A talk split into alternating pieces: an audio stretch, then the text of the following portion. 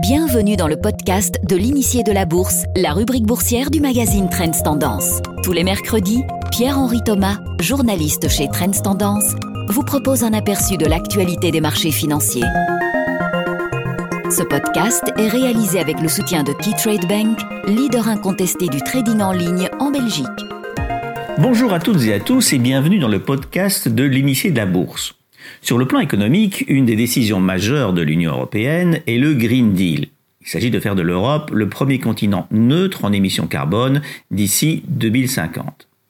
Le Green Deal doit soutenir les énergies renouvelables, la rénovation des bâtiments, les villes à zéro émission, stimuler l'économie, améliorer la santé publique et la qualité de vie, financer des programmes de protection de l'environnement, et j'en passe. Pour atteindre ces objectifs, des investissements importants sont nécessaires. Le Green Deal européen devrait avoir en effet une taille de 1000 milliards d'euros et le plan de relance de 750 milliards a lui aussi une forte composante verte, notamment pour développer l'utilisation de l'hydrogène et des énergies renouvelables. Mais nous allons nous attarder ici plus spécialement à la vague de rénovation qui doit déferler sur l'Europe et à son impact sur les stratégies d'investissement pour tout un chacun. La Commission européenne a constaté que les bâtiments représentent 40% de la consommation d'énergie et sont responsables de 36% des émissions de gaz à effet de serre.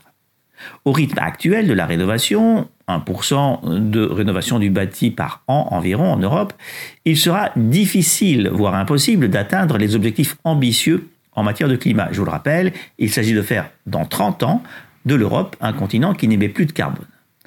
Du coup, pour atteindre ce but, l'Union européenne souhaite que le rythme actuel des rénovations des bâtiments publics et privés soit au moins doublé.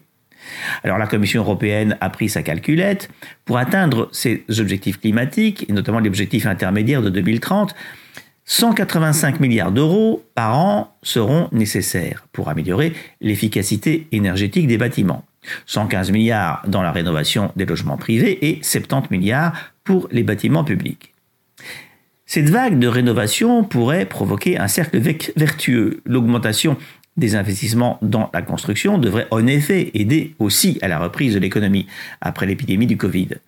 Chaque million d'euros investi dans la rénovation, économe en énergie, devrait permettre de créer 18 emplois. Alors l'argument n'est pas tombé dans l'oreille d'un sourd, évidemment, plusieurs États ont donc mis en place des plans de rénovation. Début septembre, par exemple, le gouvernement français a ainsi annoncé que dans son plan de relance de 100 milliards, 30 milliards seraient dédiés à l'investissement climatique et 7 milliards plus spécialement à la rénovation.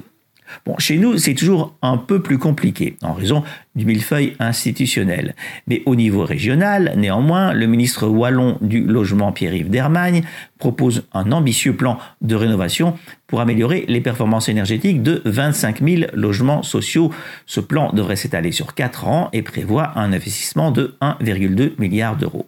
À Bruxelles, la région s'est elle aussi lancée dans un plan de rénovation des logements sociaux. Ok, c'est bien, direz-vous, mais en quoi cela concerne mon portefeuille d'actions Eh bien, justement, on le voit, les années qui viennent vont soutenir un important marché de la rénovation. Et sur ce marché, pas mal d'entreprises européennes sont bien positionnées. On peut citer chez nous Recticel et ses panneaux isolants, De Koenig et ses châssis en PVC, mais il y a aussi au niveau européen euh, le leader européen des panneaux d'isolation, l'Irlandais Kingspan, ou le groupe danois Rockwool, leader lui dans la laine de roche. Et n'oublions pas Saint-Gobain, le géant français du vitrage. Certaines de ces entreprises connaissent déjà une croissance impressionnante. Ces 25 dernières années, Kingspan, le groupe irlandais, a par exemple affiché en moyenne un taux de croissance annuel de plus de 17%. Comme quoi, il n'y a pas que le secteur de la haute technologie et les GAFA qui affichent un taux de croissance flamboyant. La parole est maintenant à l'expert de KeyTrade Bank avec une analyse de l'actualité économique et financière. Le podcast d'aujourd'hui est consacré au concept de l'investissement momentum. Ce terme vous fait peut-être penser à ce que l'on appelle le day trading, pratique qui consiste à faire des allers-retours spéculatifs durant une même séance, mais il n'en est rien. L'investissement momentum revient à sélectionner les actions ou les classes d'actifs qui se sont le mieux comportées au cours d'une période donnée, généralement fixée à 6 ou 12 mois. Il s'agit sur ce plan d'une stratégie d'investissement active, mais nous vous expliquerons dans un instant, exemple à l'appui, comment obtenir un appréciable rendement sans avoir à multiplier les transactions. Nous commencerons toutefois par préciser que le momentum est un facteur validé par la sphère académique. Nombre d'investisseurs connaissent la notion d'investissement de valeur ou de facteur de valeur. Cette stratégie suivie par Warren Buffett consiste à investir dans des titres sous-évalués. Maintes études en prouvent l'efficacité à long terme. Les recherches montrant que le momentum est lui aussi un facteur susceptible d'assurer d'excellents rendements à terme se sont par ailleurs multipliées ces dernières années. Venons-en à présent à la notion d'investissement momentum que nous illustrerons au moyen d'un exemple simple. Vous savez bien désormais ce qu'est un tracker. Imaginons que nous souhaitions investir dans le monde entier nous pouvons opter pour un tracker qui aura pour sous-jacent l'indice MSCI All Countries World, lequel est constitué de toutes les grandes actions de la planète. Les bourses, aussi bien occidentales que des pays émergents, composent le MSCI All Countries World Index. Mais nous pouvons également scinder cet indice entre marchés d'actions occidentaux d'une part et bourses des pays émergents d'autre part. Des trackers très liquides existent en effet pour chacun de ces deux segments. Et c'est là que nous pouvons appliquer le principe du momentum qui revient à calculer à la fin de chaque mois lequel, entre le tracker qui réplique l'évolution des bourses occidentales et celui qui suit les pays émergents, s'est le mieux comporté à la lumière de leurs rendements respectifs au cours des douze derniers mois. C'est alors le tracker le plus performant que nous retiendrons et dans lequel nous investirons. Nous répéterons ensuite l'opération chaque mois. Il s'agit là d'une manière simple d'investir sans se laisser guider par ses émotions. C'est aussi une stratégie particulièrement lucrative. Celles et ceux qui l'auront appliquée cette année seront restés investis depuis janvier dans les bourses occidentales pour aboutir fin septembre à un rendement à peu près nul, ce qui est plutôt appréciable lorsqu'on sait que la plupart des marchés dont les bourses européennes et l'indice Belvin sont toujours dans le rouge. En conclusion, l'investissement momentum revient à procéder à une comparaison on compare des classes d'actifs entre elles sur la base des rendements obtenus durant une certaine période, généralement fixée à 6 ou 12 mois, puis on investit dans la plus performante. On a de la sorte la certitude d'être toujours investi dans les actions ou les marchés les plus rentables, tout en évitant ceux qui sont à la traîne et qui ne peuvent donc pas tirer le rendement du portefeuille vers le bas. Bienvenue dans la seconde partie du podcast de l'initié de la bourse. Alors, nous allons nous pencher maintenant sur le groupe Recticel, une entreprise qui pourrait bénéficier de la vague verte et du Green Deal européen dont nous parlions tout à l'heure. Pour Recticel, cette année 2020 est à marquer d'une pierre blanche. Non pas à cause du Covid, alors évidemment Recticel a subi le contre-coup de la crise sanitaire.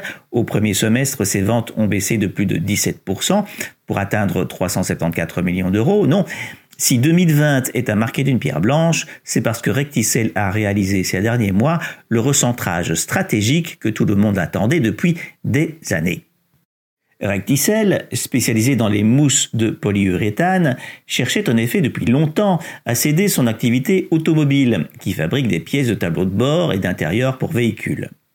Il a finalement réussi à la céder à un moment où personne n'attendait en créant une jeune venture avec un fonds d'investissement allemand Admetos. Admetos va initialement acheter 51% de cette activité automobile et pourra acquérir les 49% restants à partir de mars 2024. Et puis, comme une bonne nouvelle ne vient jamais seule, Recticel a également réussi à vendre sa part dans la joint venture Eurofoam qu'il détenait avec l'allemand Greiner, une joint venture spécialisée dans les mousses synthétiques, souples, et l'acheteur est son partenaire allemand Greiner. Ces désinvestissements vont permettre à Recticel de se concentrer sur des activités à plus haute valeur ajoutée. Elles vont lui apporter aussi du cash, beaucoup de cash, car Recticel a bien vendu.